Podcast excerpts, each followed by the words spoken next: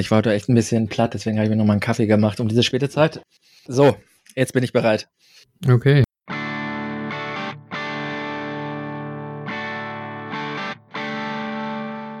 Hallo liebe Schachfreunde, mein Name ist Michael Busse und ich möchte dazu beitragen, das Schach populärer zu machen.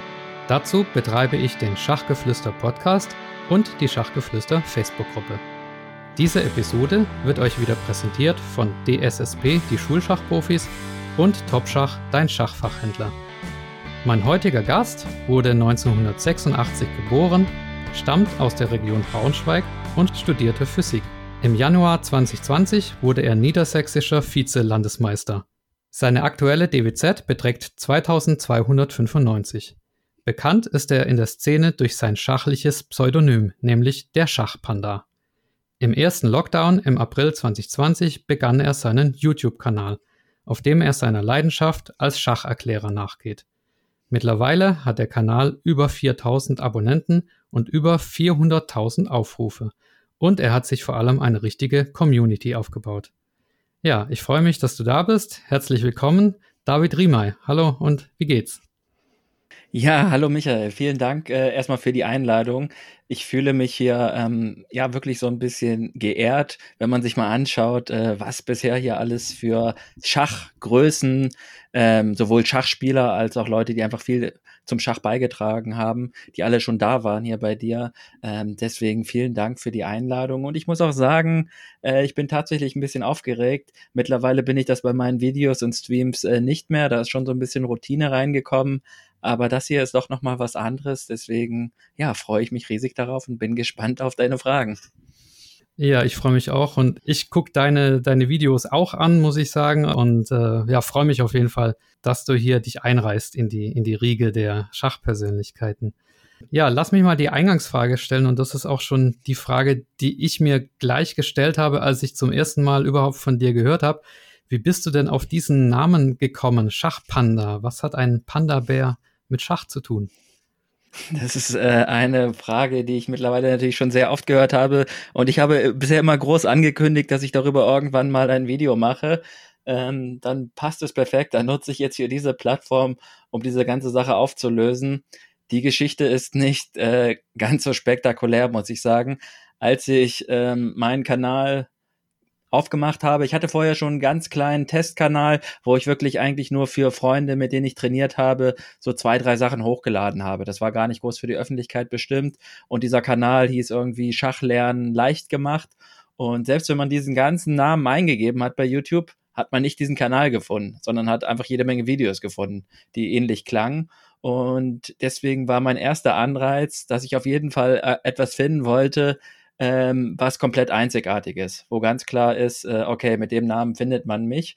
Und das hat schon mal vieles äh, herausgenommen an Namen. Ich habe dann, äh, ja, so wie es oft empfohlen wird, irgendwie ein Brainstorming gemacht und habe eine Liste gemacht mit 20 Namen und äh, ich weiß gar nicht, was ich irgendwie Schachflix von wegen Netflix und so und und und. Ich hatte jede Menge Ideen. Ähm, ich glaube auch sowas wie Schachtalk oder keine Ahnung. Und äh, Schachpanda war, kam mir aber irgendwie sehr früh in den Sinn. Und was jetzt genau die Intuition war, kann ich dir nicht sagen. Ich habe irgendwie so ein bisschen darüber nachgedacht, dass ja so viele ähm, auch so Gaming-Kanäle und sonst was immer irgendwie Namen plus Tier.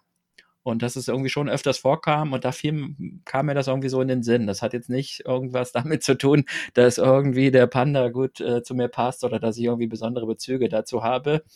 Und ja, all diese Brainstormings äh, hinweg hat dieser Name einfach immer überlebt in meinem Kopf. Und dann äh, war es mir irgendwann klar, okay, ich mache das. Ich nehme diesen Namen. Er ist absolut einzigartig und unverwechselbar. Und so ist das Ganze entstanden. Also es gibt da wirklich keine größere Beziehung zum Panda oder ähnliches. Und ja, es hat sich ja auch ganz gut ähm, bewahrheitet, dass es mit dieser Einzigartigkeit, dass man mich da eben findet, mich, ich mich da klar abgrenzen kann. Und ich konnte natürlich einfach, ich konnte natürlich ein Logo machen. Das war ganz hilfreich.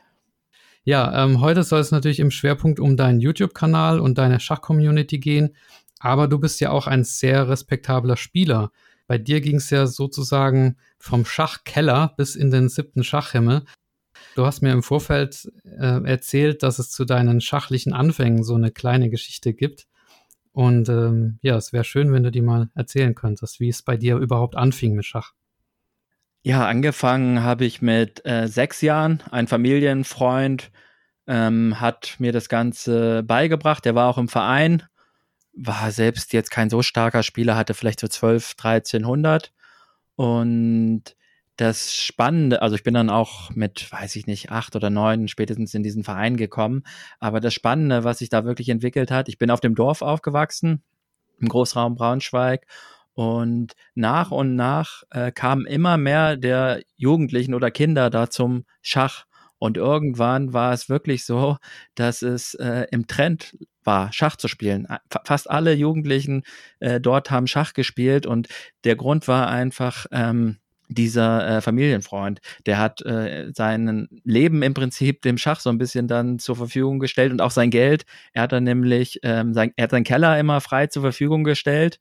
Das heißt, ähm, wann immer man wollte, konnte man da klingeln und unten in seinem Keller Schach spielen. Da gab's Sprite und Cola und sonst, ich glaube sogar ein alter Computer stand da rum.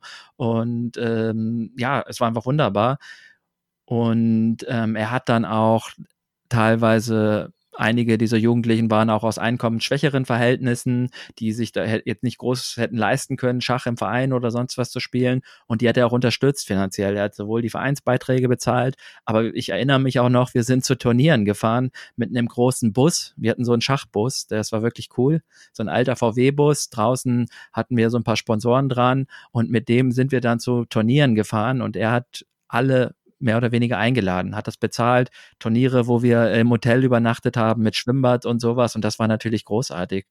Und dieser Verein, das war auch ein Dorfverein, wo wir gespielt haben, der SV Apelnstedt, hat irgendwo in der untersten Liga angefangen. Und äh, es gab Zeiten, da gab es da dann drei äh, Mannschaften, weil alle diese Jugendlichen dann in diesem Verein gespielt haben und äh, ich, das kann man, also ich kann mir das heute nicht mehr vorstellen, wie sowas möglich ist, dass Schach im Prinzip in äh, wirklich eine Trendsache für äh, Jugendliche wird. Und da haben ähm, auch Leute Schach gespielt, von denen man das einfach überhaupt nicht äh, vermuten würde, weil sie einfach aus einem ganz anderen Bereich oder Klientel oder sonst woher kamen. Und es, wie gesagt, es wurde wirklich zum Trend von auch die, die jüngeren Geschwister haben dann teilweise mit angefangen und wenn man da im Keller geklingelt hat, dann äh, waren da manchmal äh, acht Leute oder sowas und haben Schach gespielt. Und äh, das war schon toll, was dieser Familienfreund da auf die Beine gestellt hat. Irgendwann ist das natürlich ähm, alles so ein bisschen eingeschlafen, leider spätestens, als der dann gestorben ist und äh, nach und nach natürlich die Jugendlichen älter worden. Äh, sind die dann alle aus diesem Verein wieder verschwunden, aber das war einfach eine tolle Zeit und er hat auch die Familien von denen unterstützt, hat für die eingekauft und sonst was und war mehr oder weniger auch so eine Art Sozialarbeiter in diesem Bereich und also ein ganz toller Mensch und äh, dem verdanke ich da auf jeden Fall meine Leidenschaft zum Schach. Ja, toll, wenn man solche Schachpersönlichkeiten hat. Ja. Ja, bei dir ging es ja dann bergauf. In der Vorbereitung habe ich irgendwo eine ähm, DWZ-Kurve oder ELO-Kurve, ich weiß nicht mehr, gesehen. Du bist jetzt, ich glaube, das darf ich sagen, vor ein paar Tagen ähm, frisch Mitte 30 geworden. Glückwunsch nachträglich erstmal. Vielen Dank. In der DWZ-Kurve hat man gesehen, dass du dich gerade in den letzten Jahren nochmal ähm, gesteigert hast. Also das ist ja auch nicht selbstverständlich. Mein Podcast-Kollege aus den USA, der Ben Johnson, der hat ein, ein eigenes Format für solche Adult Improver, nennt er das. Also Leute, die sich im Erwachsenenalter halt tatsächlich nochmal relevant verbessern. Ähm, ist das so bei dir? Und wenn ja, wie, wie hast du das hinbekommen? Ja, ich muss ähm, also es ging eigentlich, also äh, am Anfang, ich blieb, bin halt im Schach eigentlich immer treu geblieben. Aber ich muss äh, gestehen, dass ich gerade dann auch in dieser Zeit als Jugendlicher nicht der fleißigste war. Im Gegenteil, ich hatte ähm, auch ein bisschen Training nebenbei. Dieser Familienfreund hat dann auch einen Trainer engagiert, wo ich dann einmal die Woche Training hatte. Ich habe die Mannschaftskämpfe gespielt, aber gerade wo es dann, äh, ja, wo man dann so 16, 17, 18 war, da waren auf jeden Fall andere Sachen für mich interessanter und ich habe äh, sehr wenig Zeit ins Schach, äh, meine Schachverbesserung an sich gesteckt. Ich habe die Mannschaftskämpfe gespielt, Turniere habe ich vielleicht ein Turnier oder so im Jahr gespielt, ähm, aber insgesamt, ich habe wenig Schach gespielt und auch nicht so viel für Schach getan. ich habe früh gemerkt und viele haben das gesehen, dass ich Talent habe, aber ähm, wahrscheinlich, das ist natürlich immer schwer zu sagen im Nachhinein, aber ähm, habe ich da einfach ein bisschen wenig dafür getan, was aber absolut okay war. Ich, und ich bin dann danach zum Studium, bin ich dann nach Berlin gegangen und habe da Physik studiert. Auch da habe ich mir einen Schachverein gesucht, die Schachfreunde Berlin. Und da habe ich in der äh, dritten Mannschaft meistens gespielt und habe aber eigentlich auch nur noch die Mannschaftskämpfe gespielt, ganz selten mal zum Vereinsabend und alle zwei, drei Jahre mal noch ein Turnier. Also ich habe ich hab mich immer so ein bisschen mit Schach beschäftigt, so nebenbei, habe nebenbei ein bisschen gespielt, auch mal im Internet und hier und da äh, auch mal ein bisschen was rausgeholt zum Trainieren, aber das war alles nichts äh, Handfestes. So dass meine DWZ dann so ein bisschen stagniert ist, so um die 2000. Äh, ein bisschen gestiegen bin ich immer noch. Und es kam erst, als ich dann wieder hier zurück nach Braunschweig gekommen bin. Und ähm, ja, da war ich ja schon dann 30 und habe mir hier meinen alten Verein wieder gesucht, den SV Salzgitter, weil hier in der Nähe leider wenig äh, Vereine waren, wo wirklich was los waren.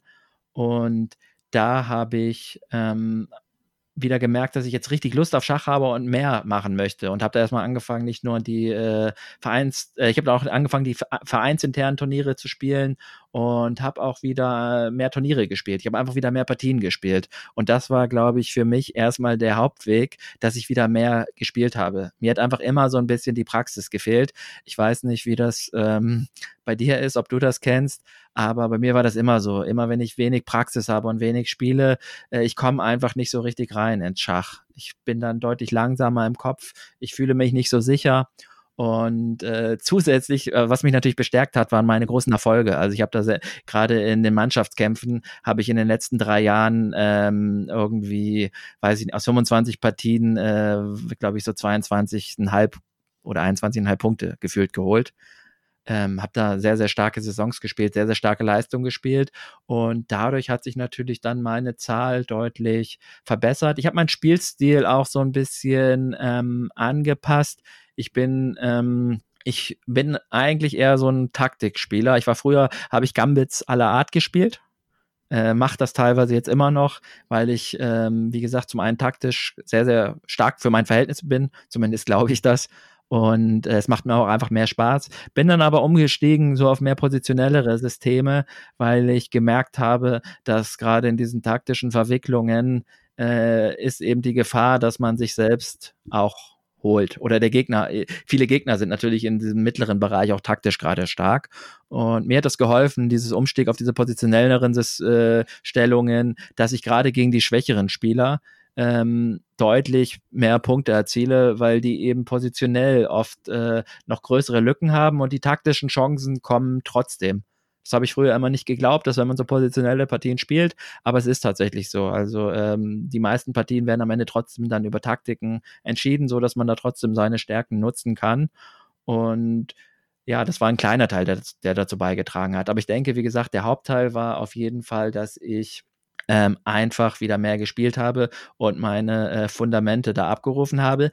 Trainiert selbst habe ich ehrlich gesagt weiterhin wenig.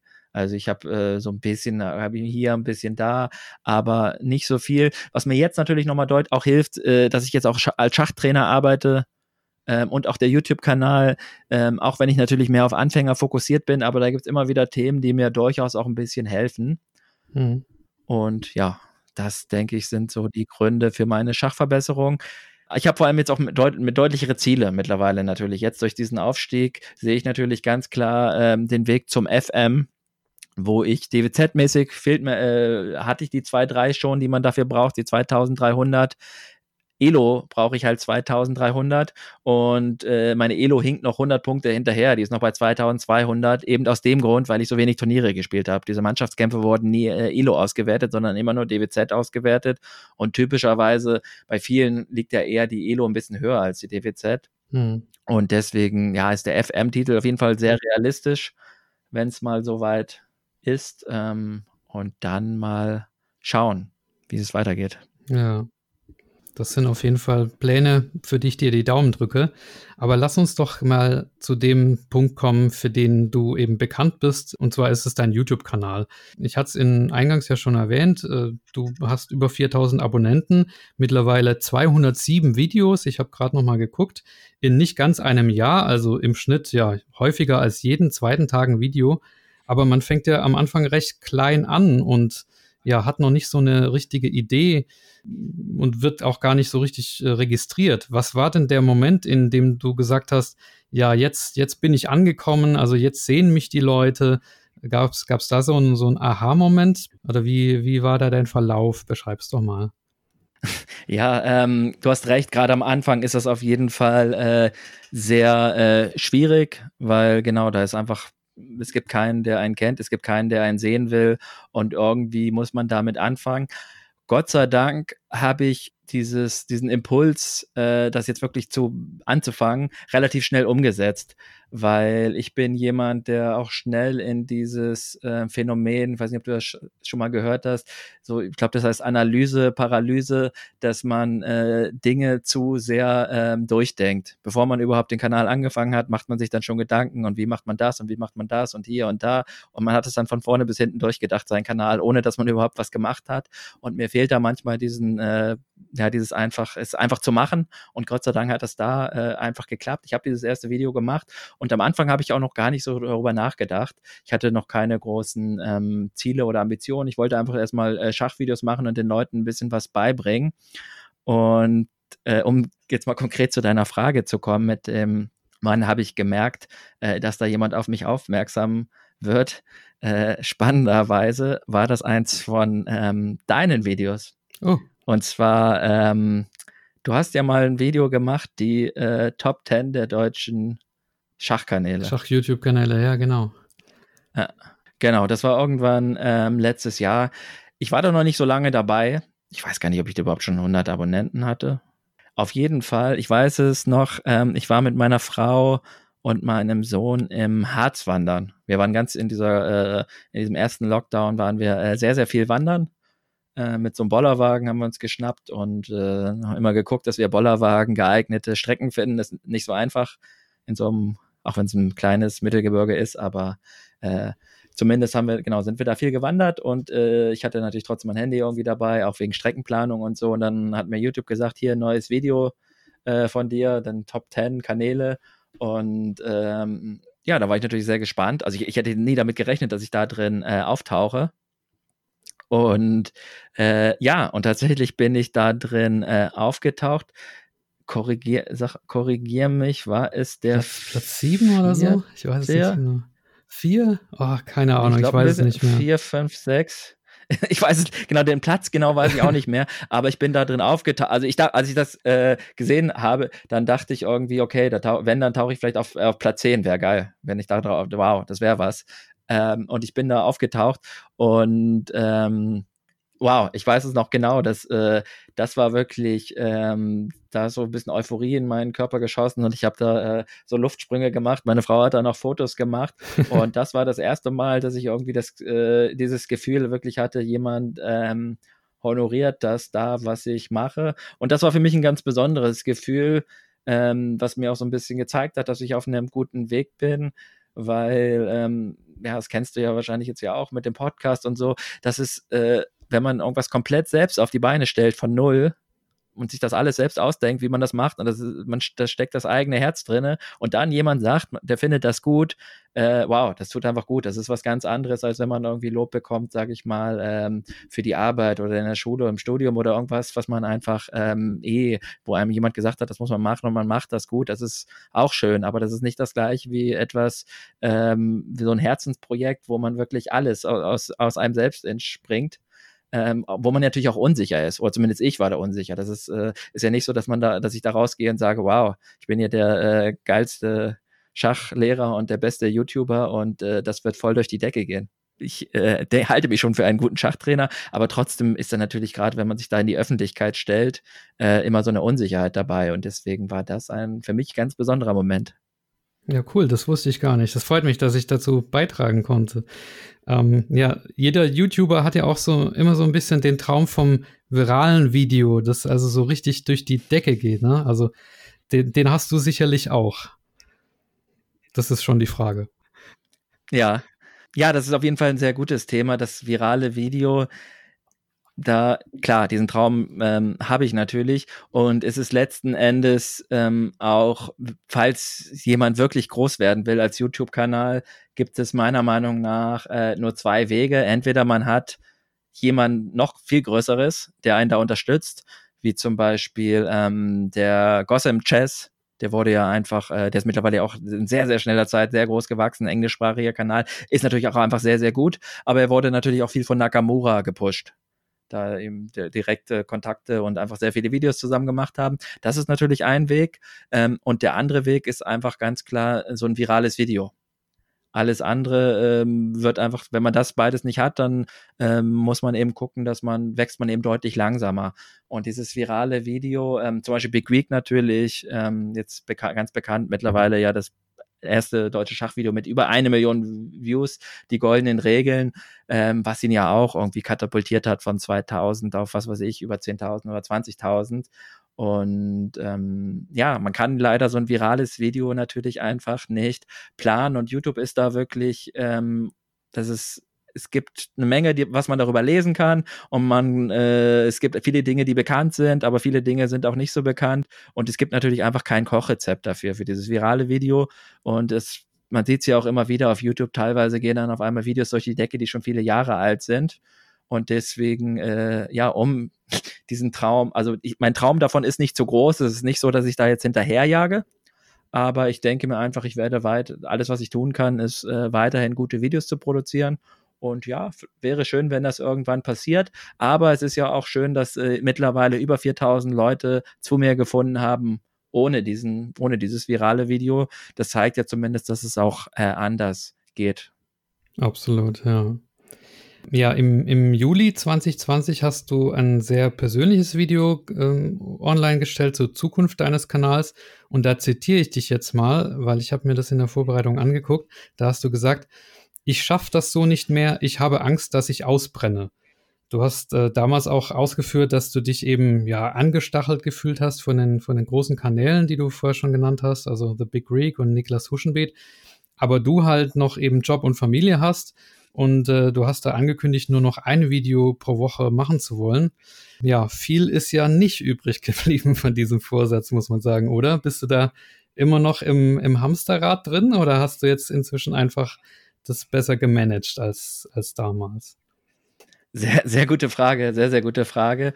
Ähm, es gab dann ja sogar den Dezember, wo ich ähm, so als persönliche Challenge jeden Tag ein Video gemacht habe. Wow. Ähm, das war wirklich, ja, es war äh, so Adventskalendermäßig gedacht, aber dann habe ich das auch so als persönliche Challenge gesehen, ähm, was auch diese Quote dann nochmal deutlich hochgezogen hat von äh, so Videos, durchschnittliche Videos pro Tag oder und Deswegen, ja, momentan bin ich bei einem Rhythmus, wo ich alle versuche so zwei Videos mache ich pro Woche, zwei bis drei, je nachdem. Wenn es ein ganz kleines ist, schiebe ich noch ein drittes dazu, aber ich mache zwei Videos pro Woche, produziere auch jetzt schon deutlich vor. Und ja, jetzt um nochmal ganz zu diesem Thema Ausbrennen zurückzukommen, das ist tatsächlich etwas, wo ich mich deutlich gebessert habe am Anfang war es einfach echt, muss ich sagen, ich habe oft auf ähm, andere Kanäle geguckt und es ist einfach schwierig. Man guckt sich dann diese Kanäle an und sieht, wie die wachsen. Und ähm, dann denkt man, oder ich habe mir dann gedacht, ich habe auch viele Kommentare gekriegt, dass ich jetzt nicht irgendwie groß schlechter bin oder sowas. Und dann sieht man die Zahlen und sieht die eigenen Zahlen. Und das ist dann immer so ein bisschen schwierig, der Vergleich. Und man vergleicht sich natürlich oder typisch menschlich, äh, man vergleicht sich selten nach unten, sondern oft nach oben. Äh, der, äh, als ich mit mir zusammen haben ja viele andere Kanäle angefangen und viele äh, haben schon wieder aufgehört ähm, und viele andere sind auch deutlich, haben auch deutlich weniger Abonnenten, obwohl zum Beispiel, ähm, ob es jetzt einen ähm, GM Rainer Buhmann oder die Chess Party sind alles tolle Kanäle mit tollen Leuten, schachlich viel besser als ich und ähm, die haben ja deutlich weniger Abonnenten sogar. Auch das, also ich könnte ja sozusagen auch das, so das Positive rausziehen und äh, ja, trotzdem habe ich eben in dieser Zeit viel nach oben geschaut Und das habe ich mittlerweile im Prinzip komplett abgelegt. Ich habe diese Kanäle auch deabonniert und äh, verfolge die gar nicht mehr und mache da jetzt so ein bisschen mein Ding und äh, habe jetzt so ein bisschen für mich einfach auch mehr meinen Weg gefunden, den ich machen möchte. Meine Community ist deutlich mehr gewachsen und dieses Thema Ausbrennen, ja, es ist weiterhin ähm, anstrengend. Ähm, was heißt anstrengend?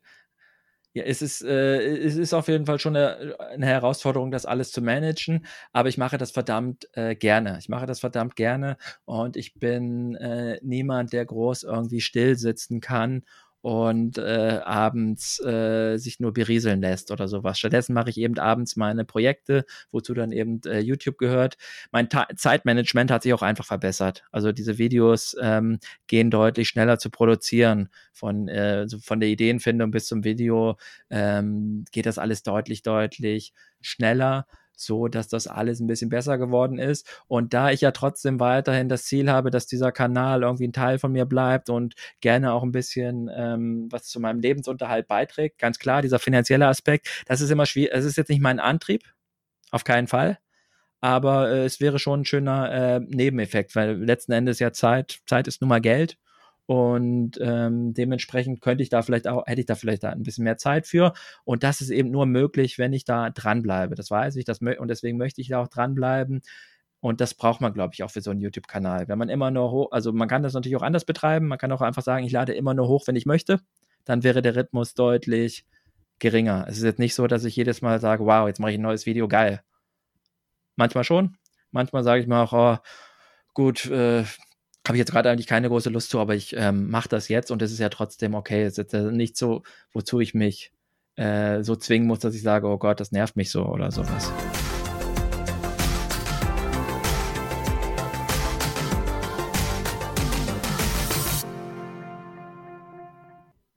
Um diesen Teil äh, abzu, äh, nicht so negativ abzuschließen, äh, will ich natürlich sagen, dass äh, dieser Kanal einfach was ganz groß, also es einfach was ganz Großartiges gewachsen ist und äh, vor allem die Community, die Leute, die ich da angezogen habe, das war mir am Anfang gar nicht so klar, dieser Aspekt eines Kanals. Ähm, das ist einfach ein ungeheuer positiver Aspekt, den ich bisher äh, oder davor nie berücksichtigt hätte oder daran gar nicht gedacht hätte, dass man sowas auch mit aufbaut.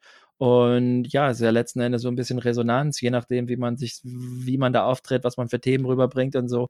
Dementsprechend zieht man ja auch Leute an.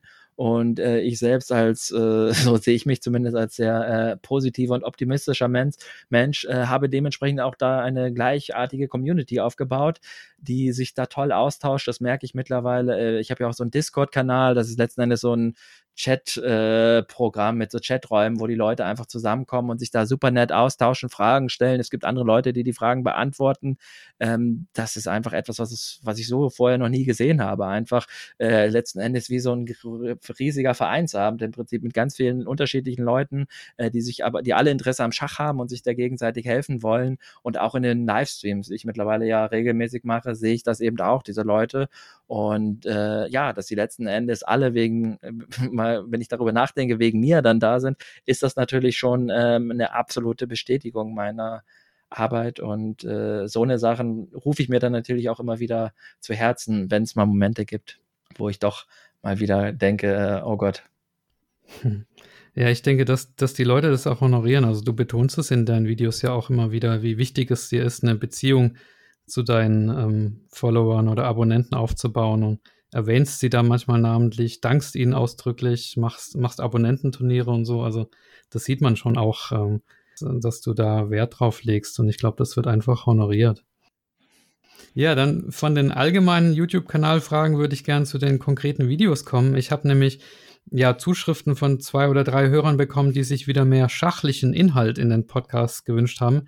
Und da passt du als Schacherklärer natürlich super als Interviewgast. Und ich würde es gern anhand von einigen deiner Videos äh, machen. Ich habe mir da ein paar rausgesucht, die ich besonders interessant finde, also auch mit schachlichen Inhalten und würde dich da gern bitten, jeweils zu dem Video ja so ein paar Hintergründe ähm, zu erklären. Bist du bereit? Werden wir sehen, ja, los geht's. okay, also das erste Video lautet, also ein Video von dir, so lernt ihr Schachtaktik. Es geht da um die Frage, wie, wie man am effektivsten Taktiktraining macht, äh, Mustererkennung und so weiter. Also bei mir persönlich ist es so, wenn ich das noch äh, sagen darf, ich nutze den Taktiktrainer von chess.com. Du hast, glaube ich, Chess Tempo vorgestellt und ich versuche da halt immer ein Rätsel kurz zu lösen und wenn ich es nicht finde, dann lasse ich mir die Lösung anzeigen und dann geht's halt weiter zum nächsten Rätsel. Aber du schlägst das, glaube ich, irgendwie anders vor, ne? Also was, was mache ich da falsch oder wie macht man es richtig aus deiner Sicht?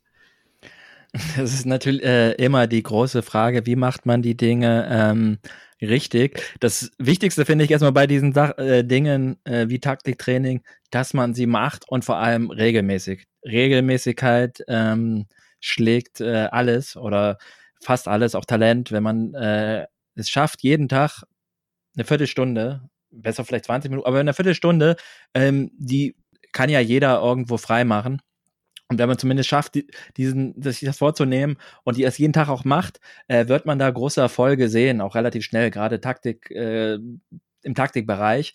Und das ist deutlich effektiver, als es zum Beispiel alle zwei Wochen sich da mal eine Stunde hinzusetzen. Die Frage ist jetzt ja, genau, wie macht man das? Worum es letzten Endes geht bei Taktiken sind Muster. Und da gibt's halt auch so gewisse Studien, dass Großmal, also umso stärker die Spieler sind, umso mehr Muster haben sie halt gespeichert.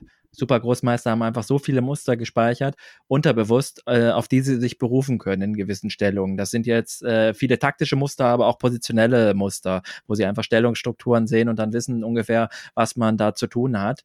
Und wir haben einfach deutlich weniger und schwächere Spieler natürlich einfach noch weniger. Und die Frage ist jetzt, wie lernt man diese Muster? Und da sollte das Ziel eigentlich des Taktiktrainings lauten, dass man möglichst viele neue Muster lernt. Und neues Muster lernt man dann, wenn man eine Taktikaufgabe nicht lösen kann. Wenn man eine Taktikaufgabe lösen kann, dann kennt man das Muster.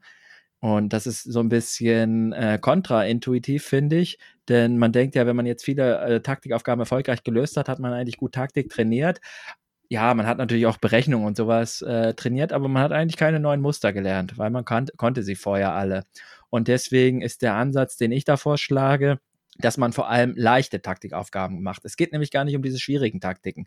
Die kann man dann machen, wenn man deutlich stärker ist, weil schwierige Taktiken, die einfach äh, schwierige Muster enthalten oder über sehr viele Züge gehen, die enthalten oft einfach nur eine Kombination von leichten äh, Motiven zusammen mit genauer Rechenarbeit. Das kommt dann natürlich noch dazu, genaues Rechnen. Aber wichtiger ist einfach, dass man diese Muster erstmal hat. Deswegen kann man ruhig leichte Aufgaben machen. Das ist natürlich jetzt nicht so einfach. Wo bekommt man diese leichte, leichten Aufgaben her? Da gibt es natürlich dann viele Diskussionen. Ich habe ja in meinem, einem meiner Videos auch das Buch von Karl Kolditz empfohlen, so Taktiktraining. Ähm, Chess Tempo habe ich deswegen empfohlen, weil man da so gewisse Selektionen machen kann. Wenn man da diese Silber-Edition 30 Euro oder so Jahresbeitrag nimmt, dann kann man sich so ein eigenes Aufgabenset erstellen, und kann da ganz klar sagen, zum Beispiel nur Matt in 1 oder Matt in 2. Man lernt dann erstmal nur diese Matt-Bilder und jetzt ist das, man, die Idee, dass man nicht lange hinguckt, sagen wir 30 Sekunden. Man guckt 30 Sekunden und wenn man innerhalb dieser 30 Sekunden diese Aufgabe nicht löst, dann kennt man dieses Muster nicht und dann kann man sich einfach die Lösung anschauen.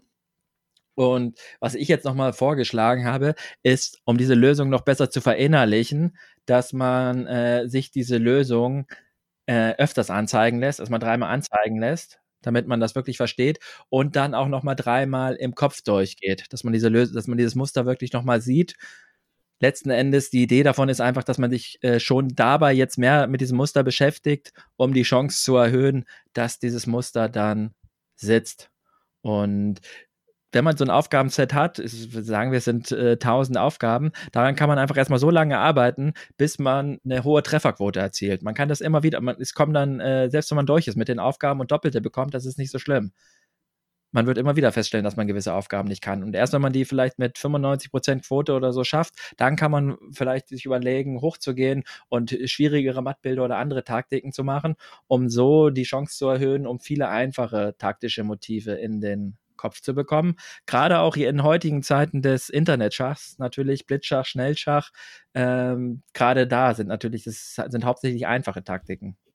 Man muss sie aber schnell sehen. Okay, ja, super Tipp. Also ich glaube, da werden einige Hörer jetzt sagen, oh, das, äh, da habe ich jetzt aber äh, muss ich jetzt was umstellen bei meinem Taktiktraining. Aber ja, gute Inspiration auf jeden Fall. Ja, zweites Video, was ich mir rausgesucht habe, wie lernt man am besten eine neue Schacheröffnung? Also bei mir persönlich war das auch manchmal so, dass ich gesagt habe, jetzt habe ich keine Lust mehr auf äh, die und die Eröffnung und will mal was anderes probieren. Wie geht man das denn am besten an? Da hast, du ja auch in einem Video was dazu gesagt. Ja, genau. Also äh, Öffnungen sind ähm, für mich deswegen auch ein spannendes Thema, weil mein Trainer damals gesagt hat, Eröffnungen braucht man nicht bis 2000.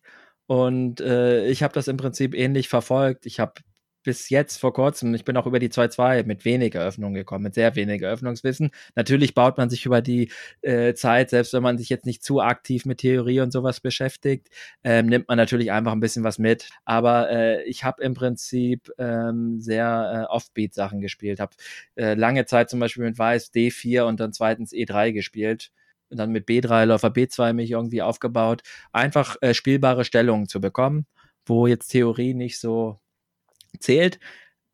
Dieser Ansatz äh, fällt mir jetzt so ein bisschen auf diesem Niveau, merke ich auf jeden Fall auf die Füße. Da merke ich auf jeden Fall, ist es Zeit, äh, mehr in Eröffnung zu stecken. Das mache ich auch gerade. Ja, wie lernt man jetzt so eine neue Eröffnung? Das Wichtigste ist natürlich erstmal, dass man eine Eröffnung für sich sucht, die zu einem passt. Deswegen kann man eigentlich nicht so eine Fragen, was sollte ich spielen, dieses und dieses Niveau, ist das eine gute Eröffnung? Das kann man eigentlich schwer allgemein beantworten. Also wenn man taktischer Spieler ist, dann sollte man schon versuchen, tendenziell eher taktische Eröffnungen zu spielen weil das passend zu dem Spielstil ist. Und was ich dann in diesem Video empfehle, ob man das jetzt genau so machen muss oder ist natürlich fraglich, da gibt es wieder viele Konzepte, aber dass man einfach sich vielleicht entweder gar kein Video vorher oder einfach nur ein kurzes Video mal über die Eröffnung anschaut und dann einfach zu blitzen. Blitzpartien mit dieser Öffnung zu spielen. Da würde ich auf jeden Fall Blitzen empfehlen. Also sonst würde ich für Schachverbesserungen nicht unbedingt Blitzen empfehlen. Aber äh, da geht es jetzt vor allem darum, diese Öffnung möglichst oft erstmal in kurzer Zeit aufs Brett zu bekommen. Und dann fängt man an, diese Öffnung zu spielen und dann merkt man nämlich schon vielleicht mal, ob einem das liegt oder nicht, diese Stellungen, die da entstehen. Und vielleicht hat man ja schon Varianten, wo man merkt, mit denen kommt man jetzt schon ganz gut klar. Und andere Varianten, wo man merkt, boah, nee, das, da weiß ich gar nicht, was man machen muss. Und dann kann man ähm, noch mal ein bisschen reingehen und gucken, was da gemacht wird. Entweder schaut man sich da noch mal ein Video an oder man äh, kauft, ob man sich gleich einen Eröffnungskurs kaufen muss, weiß ich nicht. Das ist oft eher für ähm, professionellere Spieler oder dann auch professionelle Eröffnungsvorbereitung. Bei Lead Chess kann man ja auch ins Eröffnungsbuch reingucken, einfach mal gucken, was andere Leute da spielen damit man dann weiß, aha, so und so wird das gespielt. Und dann kann man wieder zurückgehen und einfach weiter Partien spielen. Und so kann man das nach und nach einfach machen, dass man immer, wenn man sieht, äh, man kommt damit nicht zurecht, einfach mal gucken, was da gespielt wird, ohne dass man jetzt zu sehr, äh, natürlich kommt man da in die Theorie rein, ein bisschen Theorie braucht man sicherlich, aber umso weiter unten man ist, äh, Niveau 1500 oder sowas, da braucht man jetzt nicht super viel Theorie. Man sollte eher versuchen, die Ideen zu verstehen und da ist es natürlich dann auch einfach mal hilfreich zu schauen, ähm, das ist dann im Prinzip noch der nächste Schritt, den man durchaus einbauen kann. Wie spielen das denn wirklich starke Spieler? Und da gibt es auch verschiedene äh, Varianten. Ob, bei Lead Chess kann man, gibt es dann immer auch immer die stärksten Spieler, die diese Variante gespielt haben. Da kann man sich die Partien angucken. Bei äh, chessgames.com, glaube ich, findet man auch zu allen Eröffnungsspieler. Und äh, es gibt natürlich zu fast allen Eröffnungen auch gewisse Spieler, die dafür ähm, ja, standen das für diese Öffnung, weiß ich nicht, für Französisch irgendwie Wolfgang Uhlmann, für Karo Khan, Karpov. Und da kann man sich mal angucken, wie die das vielleicht gespielt haben, um einfach mal so eine Idee zu bekommen, wo gehen die Figuren hin? Wo gehen die Figuren hin und wo spiele ich ungefähr? Das ist eigentlich das Wichtigste bei dieser Öffnung hinterher ist, dass man, wenn man diese Öffnung spielt, dass man ungefähr ja, eine Ahnung von der Theorie hat, aber wenn man dann rauskommt aus der Theorie, weil der Gegner was anderes macht, ist das Wichtigste, dass man selbst weiß, äh, was ist mein Plan? Wo spiele ich? Spiele ich am Darmflügel, spiele ich am Königsflügel? Versuche ich eher anzugreifen? Versuche ich hier gegen den schwachen Bauern zu spielen? Und vielleicht so ein paar, äh, wo kommen ungefähr die Figuren hin? Weil es gibt genug, sagen wir zum Beispiel Königsindisch, sag ich mal als Schwarzer, selbst wenn man da die Pläne kennt, wenn man da die Figuren äh, mit dem wenigen Raum, den man manchmal hat, nicht richtig hinstellt für so einen B5-Vorstoß, äh, dann ist auch einmal die Stellung äh, richtig, richtig schlecht auf einmal. Nur weil man äh, nicht wusste, dass man hier eher Springer A6 und Springer C7 spielt, um B5 vorzubereiten, dann stellt man den Springer von mir aus irgendwie nach D7 und auf einmal schon ähm, hat man als Schwarzer keinen richtigen Plan mehr, dass man einfach mal sowas in Kombination sieht. Also wo kommen ungefähr die Figuren hin? Und wie lautet ungefähr der Plan. Und das, das damit ist man eigentlich schon bestmöglich äh, ausgestattet, um so eine Öffnung zu spielen. Viele machen, glaube ich, den Fehler, die stecken zu viel Zeit in Theorie rein. Und das wird man immer wieder feststellen, äh, man kriegt das sowieso nicht aufs Brett. Ich meine, Eröffnungen machen einfach Spaß. Äh, macht natürlich auch Spaß, sich mal unterschiedliche Eröffnungen anzuschauen.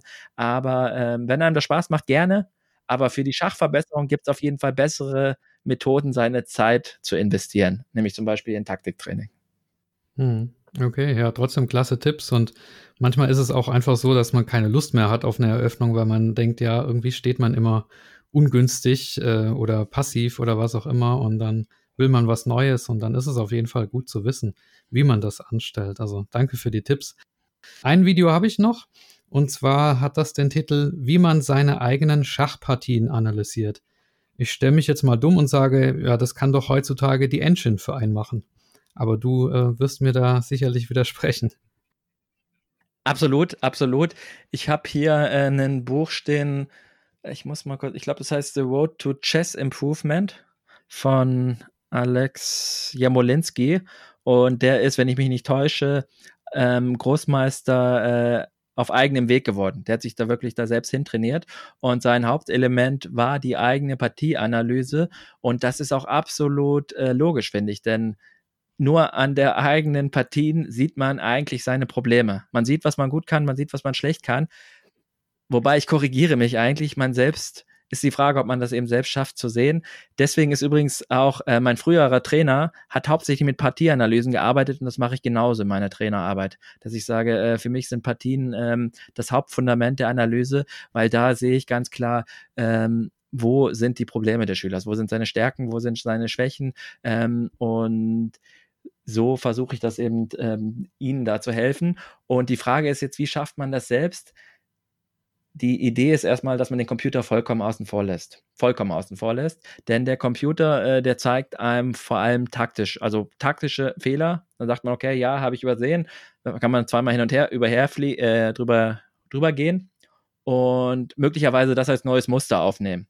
Das ist natürlich ein Punkt. Aber der Computer sagt einem natürlich nicht, warum. Warum ist das, warum ist das jetzt hier verkehrt? Warum ist das schlecht? Und seine Bewertungen ist es auch unmöglich, das zu verstehen, oft als Mensch, warum dieser Zug jetzt ähm, besser bewertet ist als der andere. Das hat manchmal eben auch taktische Gründe, die irgendwo versteckt sind, die man gar nicht sieht. Deswegen jetzt hier meine Empfehlung. Sie ist zeitintensiv. Das ist immer das Wichtigste vorweg. Man ähm, nimmt sich nach einer Partie, und ich spreche hier vor allem aber äh, von echten Partien am Brett, Lang Langzeitpartien.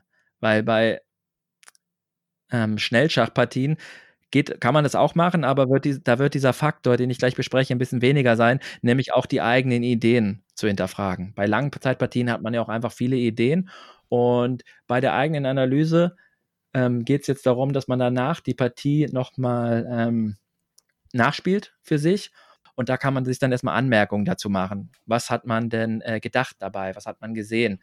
Und kann nochmal eine eigene, kann auch nochmal seine Berechnungen auch aufschreiben. Was hat man berechnet in der Partie? Und die Idee ist, das dann nochmal alles zu überprüfen. Diese Empfehlung von dem Jabolinski ist, dass man sich dafür doppelt so viel Zeit nimmt, wie man gespielt hat. Und da kommen wir jetzt zu dem Faktor Zeit. Wenn man so eine Fünf-Stunden-Partie gespielt hat, würde das zehn Stunden bedeuten und dass man alle Sachen nochmal nachrechnet. Man rechnet alle Sachen nochmal nach, man macht sich nochmal Gedanken über die positionellen ähm, Dinge in der Partie, macht natürlich aber auch zum Beispiel später dann so eine Sachen wie, dass man in der Öffnung schaut, wo ist es schiefgelaufen. Und was man dann hinterher macht, man überprüft seine ganzen Berechnungen. Viele Berechnungen kommen ja nicht aufs Brett, aber dass man die, die überprüft, dass man da zum Beispiel seine taktischen Sachen nochmal überprüfen kann. Aber vor allem ist sowas wichtig wie positionelle Elemente. Das kann der Computer natürlich nicht ganz ähm, einschätzen, aber dass man selbst auch Stellungseinschätzungen dahin schreibt. Hier stand ich besser. Hier auf einmal kippt die Partie und hier fange ich an, schlechter zu stehen. Und wenn der Computer einem da widerspricht, dann kann man anfangen, sich Fragen zu stellen. Warum ist das so? Warum denke ich, ich stehe hier besser und warum sagt der Computer, mein Gegner steht hier deutlich besser? Und da sind nämlich Faktoren, wo vielleicht die Stellungsbewertung einfach nicht passt, wo man einfach ähm, falsche Bewertungen hat, wo man irgendwie Sachen, äh, seine eigenen Chancen aus irgendwelchen Gründen zu hoch einschätzt.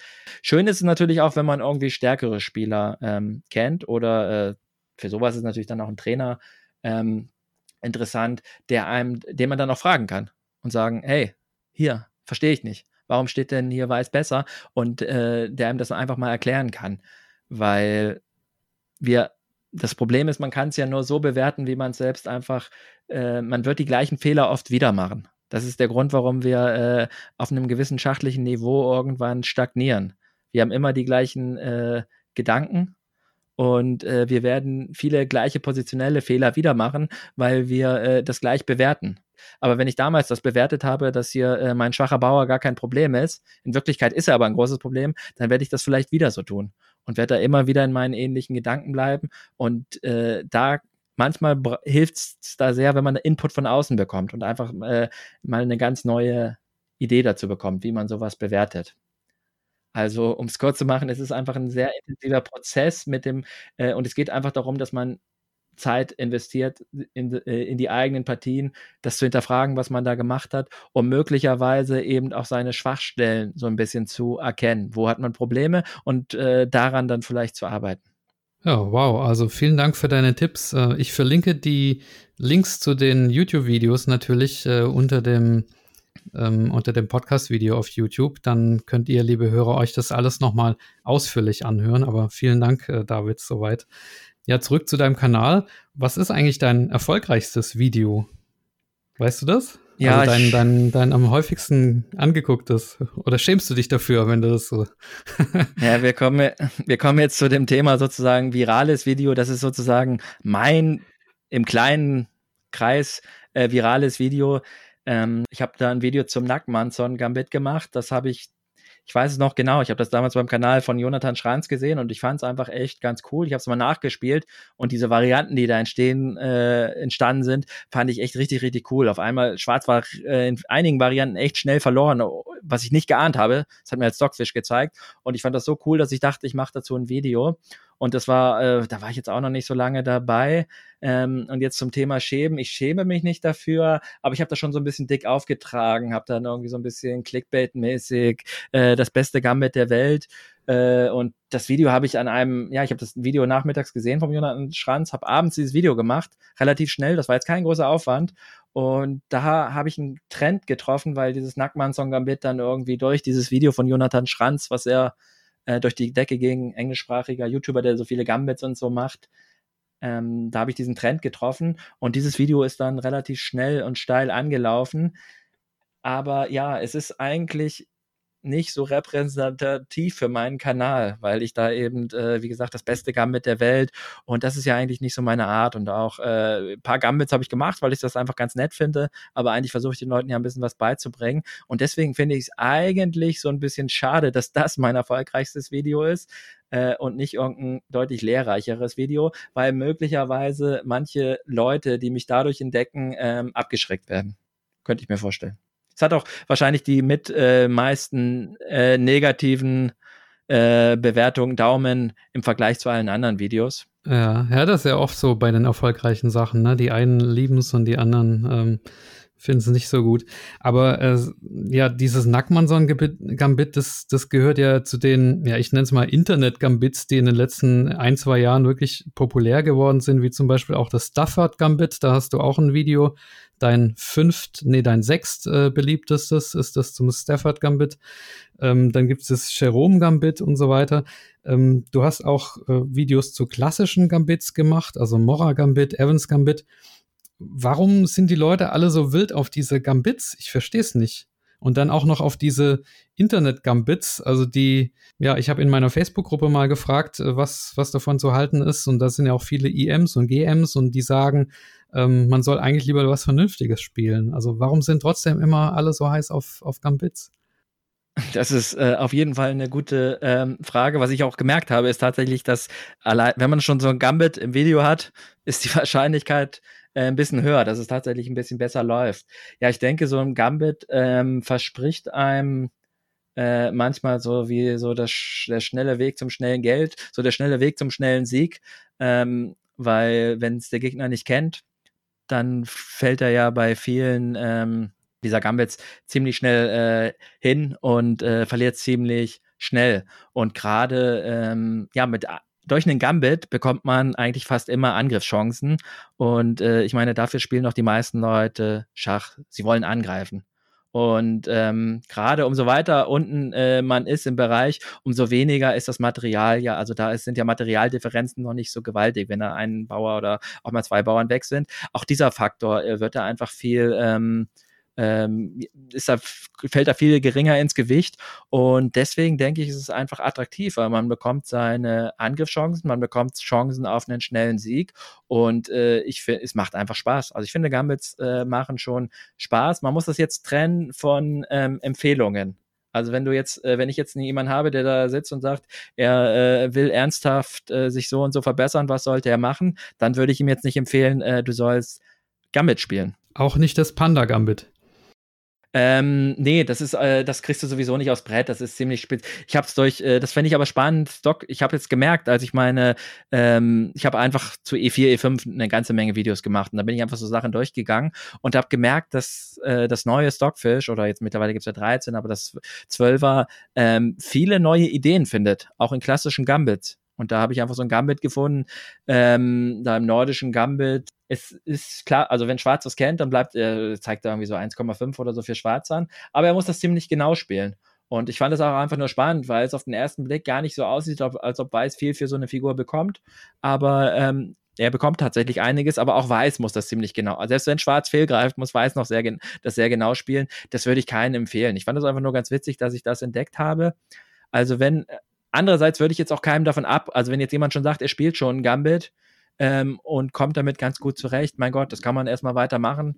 Ähm, das, davon würde ich jetzt keinem unbedingt abraten. Das zu sagen, lass das, spiel, hör auf jeden Fall auf, damit deine Gambit zu spielen, außer es sind so eine Sachen wie das lettische Gambit oder Jerome Gambit, also jetzt Sachen, die jetzt wirklich völlig ab vom Schuss sind, sage ich mal. Ähm, aber es gibt ja genug äh, Gambit, sowas wie das Königs Gambit und Co., ähm, die jetzt nicht, ähm, oder das Evans Gambit, die äh, absolut spielbar sind. Auf einem bis auch ein bisschen hohen Niveau fast eigentlich. Aber mindestens im mittleren Niveau. Okay. Ja, ähm, wir haben noch ein, zwei Themenkomplexe, aber noch eine letzte oder vielleicht vorletzte Frage, weiß ich noch nicht, zu deinem YouTube-Kanal. Ich würde gerne noch über die verschiedenen Formate sprechen, die du da hast. Also wir haben bisher jetzt nur von Videos gesprochen. Aber es gibt ja noch äh, viele andere Dinge, die du machst. Es gibt den Panda Talk, den Panda Cup, das Sub Battle, den Strategie Samstag. Klär uns doch mal auf, was, was, äh, wo, wo geht's hin bei deinen Formaten oder was ist dein, deine Ausrichtung zukünftig? Wo legst du Wert drauf, auf, auf welche, ähm, welche Themen und, und Formate? Äh, auch eine sehr gute Frage, ähm, weil ich dir darauf jetzt keine ganz klare Antwort geben kann. Ich habe angefangen mit ähm, ein paar Endspielvideos und habe dann relativ früh diesen Strategie-Samstag für mich entdeckt, weil ich das einfach äh, spannende Themen finde und gerade merke, äh, ja, ich sag, mittlerer, ich sag jetzt mal so was 13 bis 1700, spreche ich mal vom mittleren Bereich, ähm, vielleicht eher sogar ein bisschen weiter unten, dass da gerade äh, strategische Themen natürlich oft sehr brach liegen und äh, gerade so Thema wie schwache Bauern und sowas, das sind ähm, ja eigentlich die ersten strategischen Themen, mit denen man dann so wirklich in Berührung kommt und da, wo man sein Spiel vielleicht nicht unbedingt nur verbessern kann, aber auf die man einfach mal ein bisschen äh, achten kann in seinen Partien. Und deswegen habe ich angefangen mit diesem Strategie-Samstag und da waren für mich die ersten The Themen ganz, ganz klar. Da habe ich halt isolierte Bauern und hängende Bauern, Isolani und rückständige Bauern und, und, und, Läuferpaar, Läufer gegen Springer. Ähm, offene und geschlossene Stellungen. Dann sind mir da aber die Themen ausgelaufen und ich habe mittlerweile, wie du es ge gesagt hast, so einige Serien angefangen aber ich habe jetzt nicht die klare Ausrichtung, dass ich sage, mein Kanal äh, ist auf jeden Fall, äh, macht auf jeden Fall weiter immer Eröffnungsvideos, auf jeden Fall Endspielvideos. Was mir einfach wichtig ist, dass die Leute was lernen dabei. Also ich werde auch mal ein paar äh, Videos machen, wo ich einfach was Interessantes gesehen habe oder die auch mal zur Unterhaltung dienen. Aber der Hauptfaktor ist ganz klar, die Leute sollen bei mir was lernen. Und äh, was auch immer das Format ist, das ist das Ziel. Und dementsprechend werde ich mich da sicherlich auch ein bisschen anpassen. Ich stelle auch immer mal wieder äh, Umfragen an meine Nutzer, was sie denn gerne sehen wollen. Und deswegen bin ich selbst gespannt, äh, wo dann dieser Kanal genau hingeht. Es ist ja, so wie du es gesagt hast, über 200 Videos. Ähm, die, es ist manch, irgendwann muss man ja auch gucken, dass man eben noch Themen findet gerade wenn man nicht so viel Partieanalysen macht. Ich mache ja nicht so viele Partieanalysen von ähm, aktuellen Turnieren. Wenn man die macht, dann hat man natürlich immer aktuellen Stoff. Aber das ist eine Sache, da wo ich denke, äh, das will ich mir eigentlich auch nicht anmuten. Dafür bin ich schachlich doch ähm, zu schwach. Müsste mir dann im Prinzip auch äh, die Kommentare von anderen Großmeistern dazu anschauen, um manche Sachen vielleicht noch ein bisschen zu besser zu verstehen. Und letzten Endes äh, kommt da vieles äh, ja, es ist mit auf so hohem Niveau und viel, dass die klaren schachlichen Ideen oft gar nicht mehr so rauskommen. Und deswegen finde ich da auch den Lehrwert oft geringer heutzutage von diesen aktuellen Partien. Sie sind spannend zu verfolgen, aber zum Lernen, denke ich, gibt es da eben bessere Formate und deswegen, ja, schauen wir mal, wohin die Reise geht. Hm, wir sind gespannt. Ja, ein wiederkehrendes Format oder Motiv bei dir ist auch, du hast es vorher schon so ein bisschen erwähnt, dass du gegen andere Streamer spielst. Also ihr tauscht dann da auch sozusagen Zuschauer aus und wachst dadurch beide. Das hast du schon mit den ähm, großen Kanälen gemacht, also Hushi und The Big Reek, aber auch mit Kanälen, die, die kleiner sind als deiner. Raphael Claude, Sascha Wiegmann, Orca Chess. Ich glaube, Kugelbuch fehlt dir noch. Äh, das wäre mal was nebenbei gesagt. Aber ähm, was können wir denn da noch erwarten? Welchen Streamer zauberst du als nächstes hervor? Äh, das ist eine gute Frage. Also ehrlich gesagt habe ich ja mit den Großen bisher eigentlich gar nichts groß was. Also ich wurde zu diesem Streamer-Turnier eingeladen beziehungsweise hatte mich Niklas sogar irgendwie gefragt, warum ich nicht dabei bin. Es gibt, gab jetzt mittlerweile schon zweimal dieses große Streamer-Turnier, ähm, wo ich als schachlich deutlich schwächter, schw äh, schlechtester Spieler reingerutscht bin. Und das war auf jeden Fall natürlich für meinen Kanal eine gute Sache, aber auch als Schachspieler war das natürlich super gegen Leute wie Big Week und Niklas und letztes Mal sogar gegen Arkadi Neidic und so zu spielen. Ähm, aber sonst habe ich bisher mit denen wenig gemacht und habe die bisher auch noch nicht groß angefragt. Aber ich denke, mittlerweile ähm, sehe ich das eben auch als ein bisschen trotzdem Glück an, dass ich mittlerweile diese 4000 Abonnenten erreicht habe. Und davon möchte ich auch ein bisschen was zurückgeben und habe dementsprechend eben auch immer so ein Auge, was es denn da für kleinere YouTuber gibt. Habe ja auch mal so ein Turnier organisiert, wo da nur so äh, neuere YouTuber dabei waren. Mittlerweile gibt es ja mehr, deutlich mehr Streamer, als, glaube ich, die einfach streamen, weil das äh, einfacher ist von der Hürde, einfach sich so ein Mikrofon hinzustellen, Kamera und ab geht's, man spielt Schach, als so YouTube-Videos zu machen. Und da mein Fokus aber weiter auf YouTube liegt, muss ich schauen. Ich, wenn mir jemand äh, vor die Füße läuft und ich muss den aber, ich muss den sympathisch finden und ich muss auch äh, für mich, es, es, muss auch was sein, wo ich sage, ja, der macht was, ähm, der bringt den Leuten was bei. So zum Beispiel wie der Raphael Claude, finde ich, der hat einfach da eine ganz klare Lücke, weil er einfach ein schwächerer Spieler ist als viele andere mit 17, 1800 also viele auf YouTube und damit einfach nochmal eine ganz andere ähm, Art und Weise hat, darüber zu sprechen und äh, ist auch sehr anfängerfokussiert, macht die Videos sehr, sehr ruhig, ähm, irgendwie komplett ohne Werbung und sowas. Alles sehr angenehm und deswegen, ähm, ja, habe ich sehr gerne mit ihm zusammengearbeitet. Mit dem Orca Chess ähm, harmoniere ich irgendwie sehr, sehr gut. Also das ähm, könnte ich mir auch so auf echter Ebene vorstellen. Ähm, das macht sehr, sehr viel Spaß, mit ihm zusammenzuarbeiten und deswegen weiß ich noch nicht, wer da auf die Bühne kommt, äh, wen ich vielleicht äh, mal sehe, wo ich sage, ja, passt. Und den äh, stelle ich dann gerne meinen Leuten vor, weil ich denke, ähm, ich sehe das überhaupt nicht als Konkurrenz. Letzten Endes äh, kann ja jeder äh, 10 oder 100 YouTube-Kanäle äh, abonniert haben. Und äh, wenn da irgendeinem dann sagt er, gefällt mir nicht mehr, dann geht er woanders hin, wunderbar. Letzten Endes fürs Schach ist ja was Gutes, diese Vielfalt an Kanälen. Absolut, ja. Ja, ich würde gerne noch ein paar weitere Facetten von dir beleuchten. Es gibt ja nicht nur den Schachpanda, sondern ähm, auch den David Riemey. Ja, neben der Tatsache, dass du Schachspieler, Schachtrainer bist, bist du auch Familienvater, du bist äh, Software-Tester, habe ich mir aufgeschrieben. Und das für mich Spannendste oder ja, vielleicht ausgefallen ist, vielleicht ein starkes Wort, aber du bist auch Trauredner. Wie kommt man denn auf die Idee, Trauredner zu sein? Oder vielleicht fängst du erst mal damit an, das zu beschreiben, was, was das eigentlich ist. Ja, genau, das ist eine gute Idee. Ähm, mittlerweile ähm, freie Trauungen sind sehr im Trend. Mittlerweile sind, glaube ich, die Zahlen aber über 10 Prozent der Trauungen, dass sie nicht mehr in der Kirche stattfinden, sondern eben eine freie Trauung gehalten wird. Das ist, äh, ich sag mal, das Idealbild, was man da kennt, sind vielleicht irgendwie aus irgendwelchen kitschigen Filmen die Trauung am Strand, wo dann äh, mit, wo die dann durch so einen Bogen gehen und durch den Sand gehen.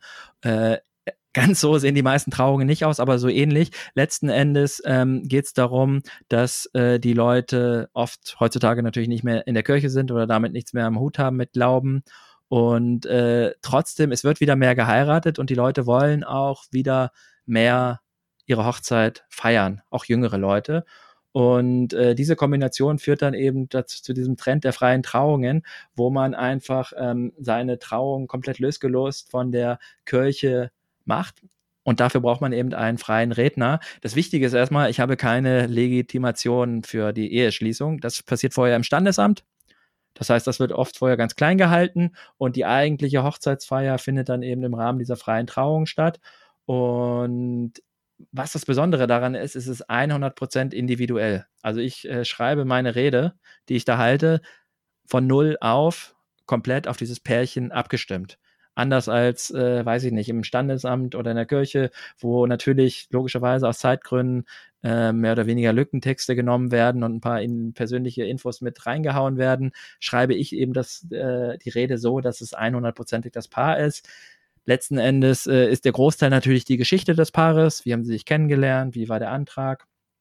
Und ähm, aber auch nach dazwischen einfach, dass diese Menschen rauskommen. Was, was sind das für Menschen? Was ist das für ein Paar?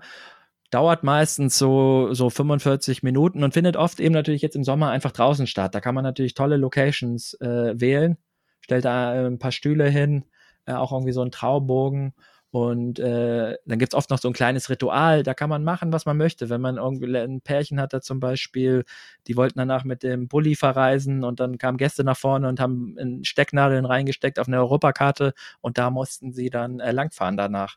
Und das kann man wirklich 100 Prozent individuell gestalten, so wie auch die Musik am Anfang und sonst was. Also ähm, und wenn jetzt ein Pärchen sagt, äh, der und der Teil der Geschichte soll rausgehalten werden oder ich soll das und das erzählen, dann mache ich das wenn das mal so sein sollte.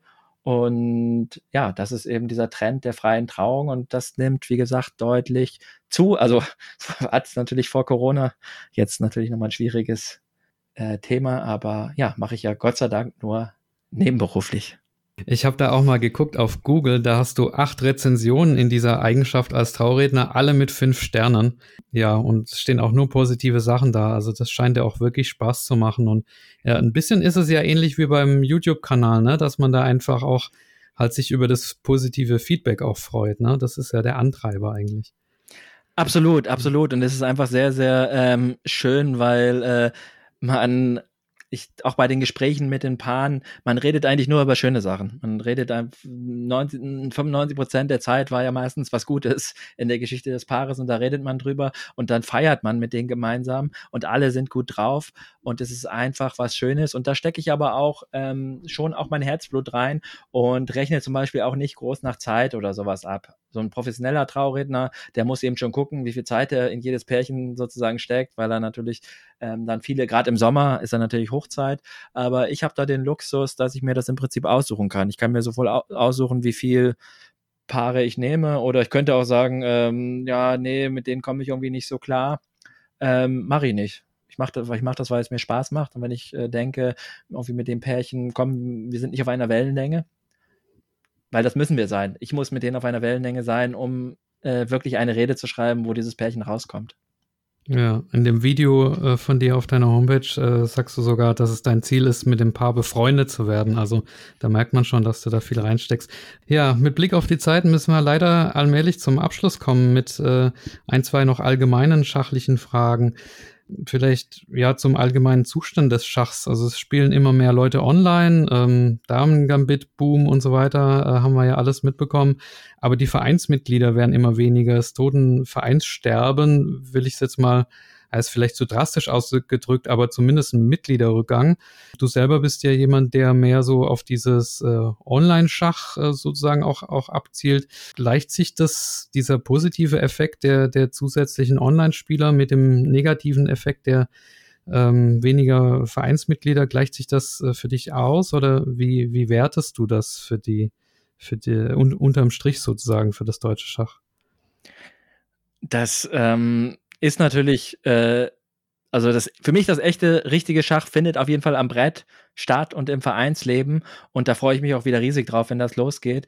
Denn ähm, Schach hat für mich auch eine äh, soziale Komponente. Also gerade äh, wenn man früh angefangen hat mit Schach und immer schon Schach gespielt hat, gibt es einfach eine Menge, sag, sag ich mal, Schachfreunde. Also es gibt die Leute, die mit denen ist jetzt nicht so, dass ich die anrufe und sage, hey, wie geht's? Aber auf Schachturnieren ähm, sieht man sich immer wieder und mag sich und hat sich einfach schon viele Jahre gesehen und diese soziale Komponente auch zusammen in Mannschaftskämpfen und sowas, das ist nochmal ähm, etwas, was mir jetzt gerade absolut fehlt und deswegen, ja, für mich findet das richtige Schach dann eben schon am echten Brett und in den Vereinen statt und deswegen würde ich jetzt nicht unbedingt die Rechnung aufmachen, dass sich das aufhebt, aber man muss ja auch mal abwarten. Ähm, dieser Boom ist ja jetzt äh, auch hauptsächlich in der äh, Corona-Zeit entstanden. Und man muss einfach mal abwarten, wie sich das ähm, auswirkt danach auf die Vereine. Ich lese auf jeden Fall immer auch mal wieder von irgendwelchen Leuten, die da irgendwo schreiben, egal in den Kommentaren oder sonst wo, dass sie ähm, nach Vereinen suchen oder ge gerne in einen Verein gehen würden. Und ich denke, da können natürlich auch alle äh, Schach Streamer oder Schachinfluencer oder wie auch immer man sie nennen will, auch einen kleinen Beitrag zu leisten. Ich äh, in meinen Streams äh, erzähle ich immer wieder begeistern von, von äh, Schach am echten Brett und Schach im Verein und äh, mache das den Leuten ein bisschen schmackhaft. Und deswegen bin ich mal ähm, gespannt. Also ich kann mir schon vorstellen, dass es jetzt äh, wird da nicht jeder sofort in den Verein rennen, weil es natürlich äh, im Internet einfach auch vieles bequemer ist. Aber die Leute wollen ja auch Turniere spielen. Die Leute wollen mal Turniere am echten Brett spielen. Und ich denke schon, dass da auch ähm, doch äh, nochmal ein Trend kommen wird, dass die Leute auch, auch die jungen Leute jetzt in die Vereine gehen. Ja, das wäre schön. Und an die Hörer, die äh, sich interessieren für einen Verein, geht auf die Seite schach.in. Das ist eine Seite der deutschen Schachjugend. Und da könnt ihr sehen, wo es Vereine in eurer Umgebung gibt. Ähm, genau, einen Satz möchte ich dazu noch, noch sagen. Ähm, eine Empfehlung, ähm, der ich auch selbst damals gefolgt bin, auch als ich in Berlin angekommen bin. Ähm, wenn ihr das macht, schaut euch ruhig einfach mal mehrere Vereine an. Ja, es gibt nämlich, äh, so wie du es gerade gesagt hast, so Vereine sterben aus. Es gibt nämlich leider manche Vereine, wo einfach die Jugend nicht mehr nachgekommen ist, ähm, die einfach schon sehr hohes Durchschnittsalter haben. Und da ist es gerade als jüngerer Spieler dann manchmal doch ein bisschen schwierig. Da will man ja doch mit auch mit Gleichaltrigen ähm, öfter spielen und wo vielleicht das Vereinsleben, wo nicht mehr so viel los ist. Und deswegen schaut euch einfach mal ein bisschen um. Schaut euch ruhig mal, wenn ihr näher mehrere Vereine habt, äh, schnuppert da überall mal rein. Das ist ganz toll, ist, äh, ist im Schach ganz toll. Man kann da einfach überall vorbeigehen äh, zum Vereinsabend, sich das einfach mal anschauen. Und dort, wo es euch am besten gefällt, ähm, könnt ihr ja öfters mal einfach hingehen und dann da vielleicht Mitglied werden, damit ihr auch wirklich ähm, ja einen Verein findet, der zu euch passt. Ja, guter Hinweis. Ja, David, ich denke, wir ähm, kommen zum Schluss. Ich, wir können auf jeden Fall sagen, dass wir dich ein bisschen besser kennengelernt haben und ja, mir ist auch deine ja, Leidenschaft für das Schach auf jeden Fall nochmal noch mal klar geworden und auch dein Erzähltalent und dein Erklärtalent hast du auch nochmal unter Beweis gestellt und das ist einfach schön und, und, und äh, ein Glücksfall, dass du das äh, in den Dienst der Schachgemeinde gestellt hast und äh, dafür danke ich dir recht herzlich und auch für deine schachlichen Tipps äh, zu den Videos. Ja, traditionell bekommt ja mein Gast das letzte Wort. Wünsche, Beschwerden, Danksagungen, was möchtest du noch loswerden? Ähm, mir fällt jetzt eine Sache, äh, also ein Wunsch im Prinzip ein, äh, passend zu dem, was du gerade gesagt hast, weil ich mir nämlich auch mal kurz Gedanken gemacht habe, warum ich diesen YouTube-Kanal eigentlich mache. Und ähm, ja, einer der Gründe ist, dass ich einfach denke, ich kann gut erklären und kann was weitergeben. Und meine ähm, ja, Einstellung, so ein bisschen Lebenseinstellung ist, dass äh, jeder, der etwas kann, das einfach weitergeben sollte. Jetzt unabhängig von äh, dem Zielen dahinter oder sowas, äh, weil äh, letzten Endes geben, ähm, wenn man Leuten etwas geben kann, das gibt einem selbst auch ungeheuer viel ähm, zurück und da stößt man einfach viel mit in äh, Gang und man macht einfach auch irgendwie was äh, Produktives, man tut was Gutes, man tut was Sinnvolles. Und deswegen äh, mein Wunsch, den ich im Prinzip eigentlich an jeden Zuhörer mitgeben möchte, ist, äh, überlegt euch das doch auch mal, wenn ihr etwas äh, irgendwie könnt, was ihr irgendwie äh, weitergeben könnt, ähm, überlegt euch das doch mal, ob das nicht irgendwie auf einem We heutzutage gibt es da so viele Wege, das zu tun. Und äh, ich kann nur sagen, das ist eine sehr bereichernde Erfahrung. Ja, wohl gesprochen. Dann würde ich sagen, das ist das Schlusswort. Viel Glück weiterhin dem Schachpanda und dir, David, äh, persönlich natürlich auch alles Gute. Und ja, dann bleibt mir nur dir noch einen schönen Abend zu wünschen und äh, Danke zu sagen. Mach's gut. Vielen Dank, Michael. Hat Spaß gemacht.